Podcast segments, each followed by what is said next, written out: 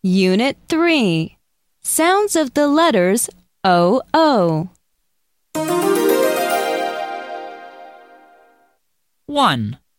Listen and fill in the blanks with the missing letters to complete the words.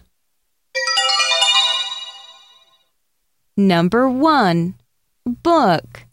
Number 2 Cook. Number 3 Hook. Number 4 Look. Number 5 Took. Number 6 Food. Number 7 Goose. Number 8 Moose.